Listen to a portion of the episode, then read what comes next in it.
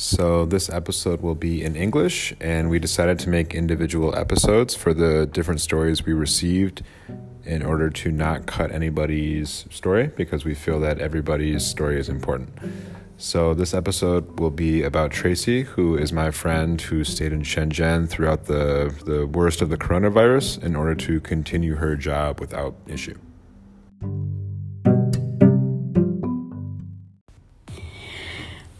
Hi, um, uh, my name's Tracy, and I'm currently sending this message from Shenzhen in China. So it is the 23rd of February and I've been in Shenzhen continuously uh, over the kind of virus period. I've been in Shenzhen since the 26th of January. So um, I, I sort of spent a bit of time to reflect on what had really happened over the last month. And my initial thought was like, oh, nothing's really happened. Like, you know, it's not been it's not been tremendously eventful. Um, but I guess really, it's not really about the events. Um, I mean, from from my perspective, it's been about the kind of mental challenge to be here. Um, I I didn't really know, like I wasn't so I wasn't really aware of the, the the situation and how bad it was until I was I was in on holiday in Thailand um, from the nineteenth of January. I was there and I was receiving emails from my boss.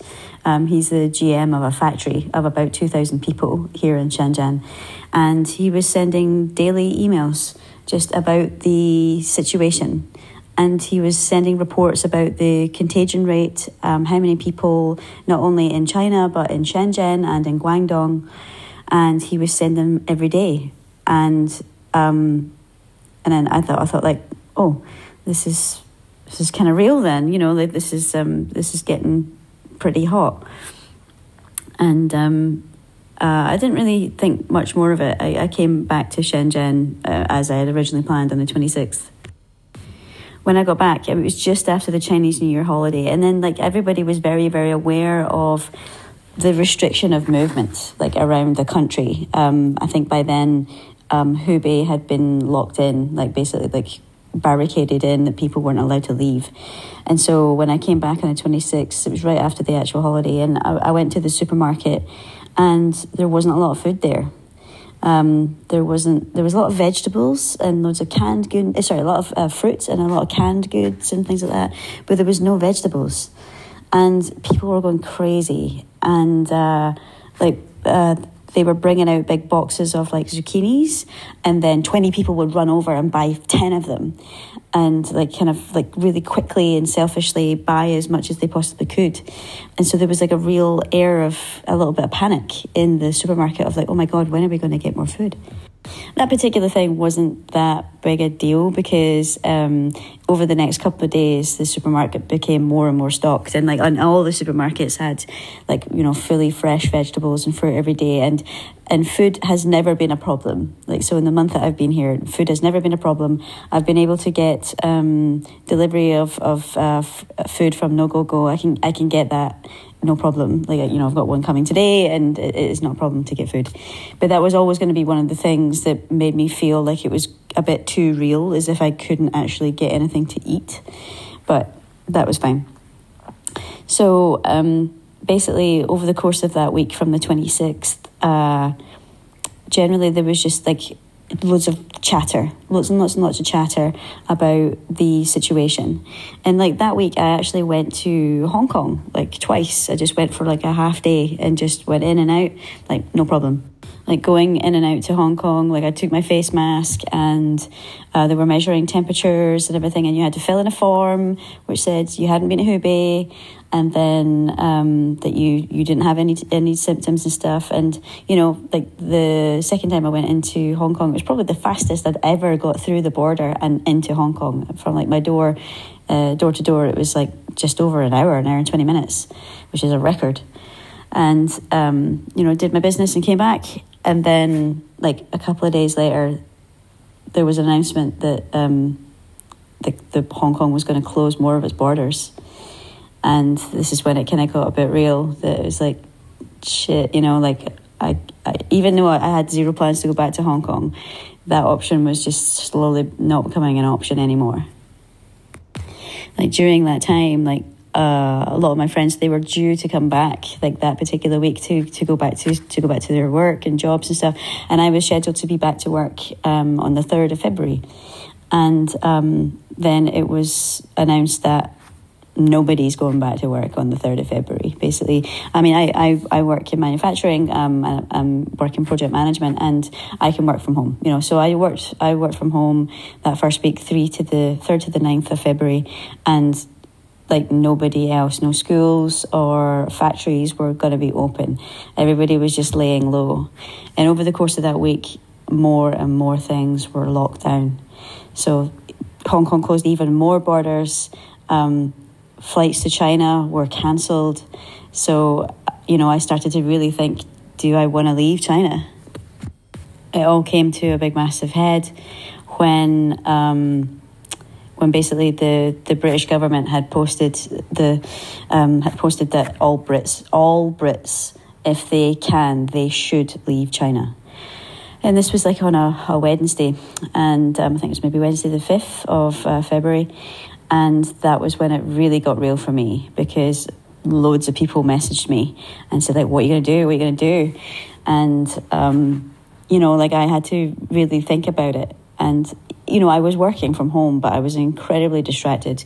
Like I was just constantly on my phone, like looking at WeChat groups, um, looking at the chatter. People were sending me articles. I was just reading everything that I possibly could to consume and fully understand the situation. By then, I knew it was like this was really, really serious, and, and I know I knew it was serious, but then it just it hit me like this was it, hit, it affected me personally. Over the course of that week. Like I had been able to go out to get groceries and, and go for a walk about, but in the end, I was actually only really choosing to go leave my house like twice a week. Um, like once to kind of get fresh fresh food, and the other one just to try and see other people that were in Shenzhen.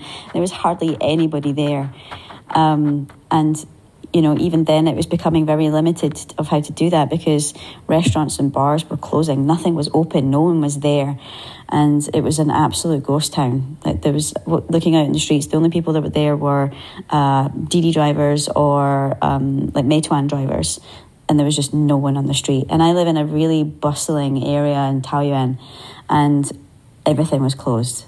Like nobody was going out, and and then like they they started to introduce more and more uh, like apps of like identification and health declaration and travel declaration and I just got to this point that I'd heard these, you know, I was reading these articles about new legislation that had come into effect. People didn't have any idea, and then they weren't able to get into their own homes. And so that kind of really scared me a bit because I thought, I thought like, what if, what if this doesn't work for me as a foreigner and I can't even get into my apartment? and it just it, it did get start to get like kind of frightening and then so i just made sure i did my due diligence and filled in the forms and made sure i had the apps and then i started to get really paranoid about being sick. Even though like i hadn't been outside i um you know i was just kept myself to myself and i was healthy. You know i wasn't really talking to anybody else.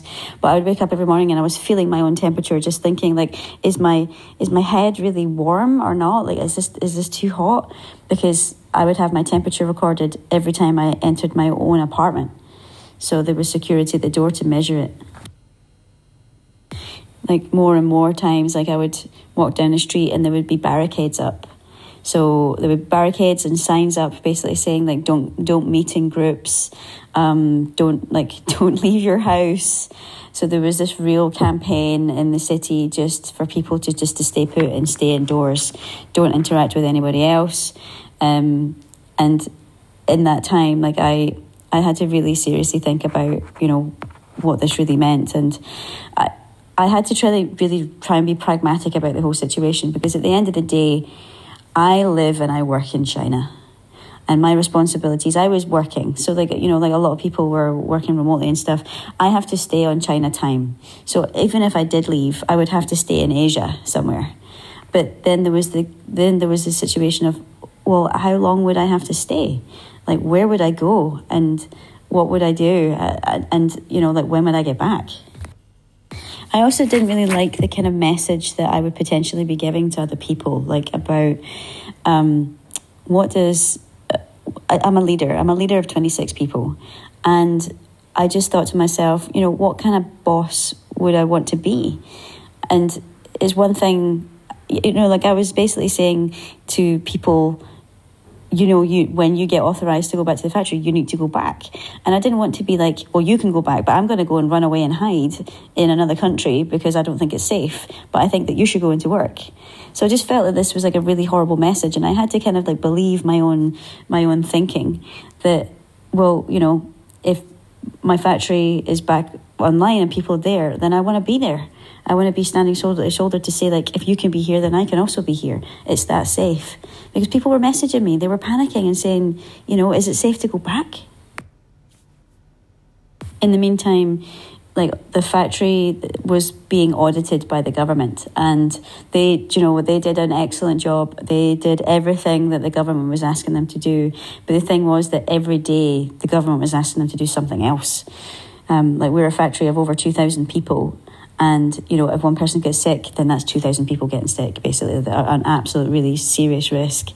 And so you know it got to the point where um, you you you were asked to do more and more and give more information. And in the end they imposed a 14 day quarantine for everybody.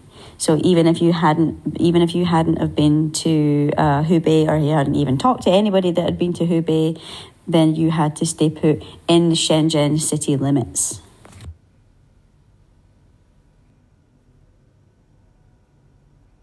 the reality of this is like I mean like I live in Shenzhen so it's totally fine for me. But some people on my team they don't live in Shenzhen. Like they commute from other other cities nearby like Dongguan.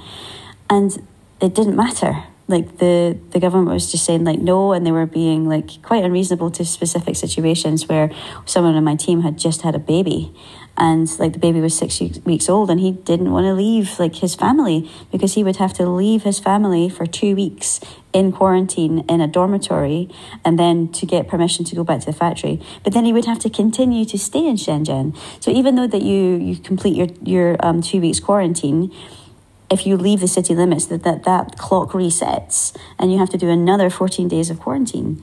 So you become basically locked into the city so, you know, like I didn't have any plans to go anywhere, but thank goodness I didn't because I can't now. At the moment, um, as of uh, as of today, like I, I, I did get released to, go back to the factory, like on the 20th, 20th of February, after two and a half weeks of working from home. I was allowed back into the factory. I'd done my 15, uh, 14 days quarantine. I was healthy and well. Um, but the, the factory is like a ghost town. Like there's only 25% of the workforce there. And at the moment, like working in manufacturing, we need people to make things happen and to move things on and build things. And we need our suppliers to be running, to be producing. And at the moment, it isn't. You know, like people are back, but they're only 20% uh, capacity. Therefore, you know, it's going to take a lot longer. And like, thankfully, you know, customers that we have are very understanding to this. But it is uh, you know, we're looking at months of delay. And this is just in one factory, and we have, you know, I have I have ten new projects, and they are all about a month delayed. So it, so I mean, life wise, I, I, am still able to leave my house, um, but there's hardly anybody here. Um, the vast majority of my friends here in Shenzhen are teachers, and I have so many friends, which I think Jesse is uh, collecting their stories of them being all over the world. You know, people are they're out of the country. They're just they're waiting for the new date to to be allowed to come home, and you know, started off that people should have been back on the third. It been pushed back a week, and now it's pushed back a month, and now it's been pushed back another two weeks. So you know, like I'm just not going to see many friends for a couple of months while people well this and I don't I think it's going to take a long long time for this to pass but I guess it's going to take a, a, about another month for it to settle for people to feel comfortable to come back. Like overall when I think about it like it's been a lot of panic for me. Like it's just been a lot of mental uh, distraction and and me just I, I, you know, I did, I did decide to stay in Shenzhen, and I stand by my own decision, because, and I had, I feel I had some very good reasons for it. And in the end of the day, I'm well, I'm healthy. I didn't have any symptoms. I'm, I'm, you know, like I'm barely interacting with anybody at the moment. So, I mean, thankfully, uh, you know, I had, I do have some friends here that I'm able to go to the pub. But when you go to the pub, you uh, have to have your temperature recorded and you write it down when you get at the door. You can only have two people per table and you have to have your mask on at all times, apart from when you're taking a drink. So, you know, it is still very restricted and there is still a lot of fear there. But what's really great is people are getting out and they're, they're going out and about and people are trying to bring some level of normalcy. I find that people people message me and they ask me, "Do you feel safe?" And I do feel safe. I really do feel safe. Like um, Shenzhen has, uh, in the last four days, has only reported one new case of the virus. Like I, uh, I, I, I know there's been some cases around my neighborhood, but like none in my building. Um, I've heard horror stories about um, people in like uh, different parts of, of Shenzhen where if anybody has the virus, then the entire building is locked down and nobody goes in and nobody goes out. I know that it's the same situation in Hubei. My, I talked to my Chinese teacher, she's in, in Hubei province, and she can't leave the house now. It's just becoming, it's going to take a really long time for it to settle in Hubei. And I'm trying to send laptops to my colleagues who are stuck in Hubei, and like the couriers won't even accept them, they won't even allow them to go. The situation is still very, very serious, and I, I know this. Um, but so I, I feel very lucky um, that I'm I've been in the middle of this very bizarre and surreal situation, which was very real, and I'm stuck in the middle of it. But I don't really feel so stuck. Um, like I, do, I don't feel. I think that if I uh, couldn't leave my house, if there was a guard telling me that I can't leave, can't go outside, then I would feel very different. But you know there are restrictions in place, but I don't I don't begrudge them. I don't. I'm not resentful of them you know, like if I am trying to go for a drink and I can't because the, the that area is closed or there's a barricade, so what? You know, like so what? It's very jarring, but at the end of the day, it's we're all trying to keep each other safe, and I, I appreciate that, and I know that in China, like they've taken it very seriously, and it's you know the the cases of of stopping. I think uh, ironically, I think I feel more safe here because there's not that many people here. I mean, okay, the, the city is, is starting to get up and running, but I feel that there's an absolute fraction of the amount of people that normally would be here. And I don't just mean expats, but I do mean like kind of like Chinese local nationals and stuff as well.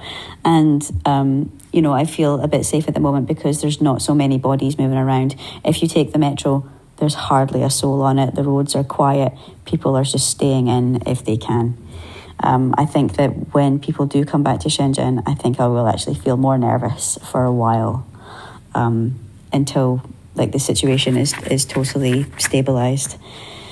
And I do wonder, like, how far ahead is it going to be? Like, I've, I've I've made plans for something at the beginning of April in Hong Kong, and I don't even know if the border will be reopened by then. And I and I think like I really hope it is because that's going to be crazy to have it shut down for two months. You know like at the end of the day i'm i'm i'm, I'm safe and well. Um i've been in this situation and you know it, on, on hindsight looking back it has been scary. Like especially being i'm here on my own as well. I live in, in shenzhen on my own. Um and that was kind of scary to be on the other side of the world from everybody. And you know i had to make the best decision for myself and I think I did. Um, you know, I, I couldn't really do my job if I was back in the UK, like be eight hours behind. I just couldn't do my job, basically. And there was an expectation for me to continue to operate normally. So I made the decision and I wanted to be the boss that stood shoulder to shoulder with the team. And I'm back in the factory and I'm there. And I have my, my face mask on, but it's fine. You know, um, I just, I, I feel very strongly for the, uh, the people who are stuck because I, I don't know how long they will be stuck.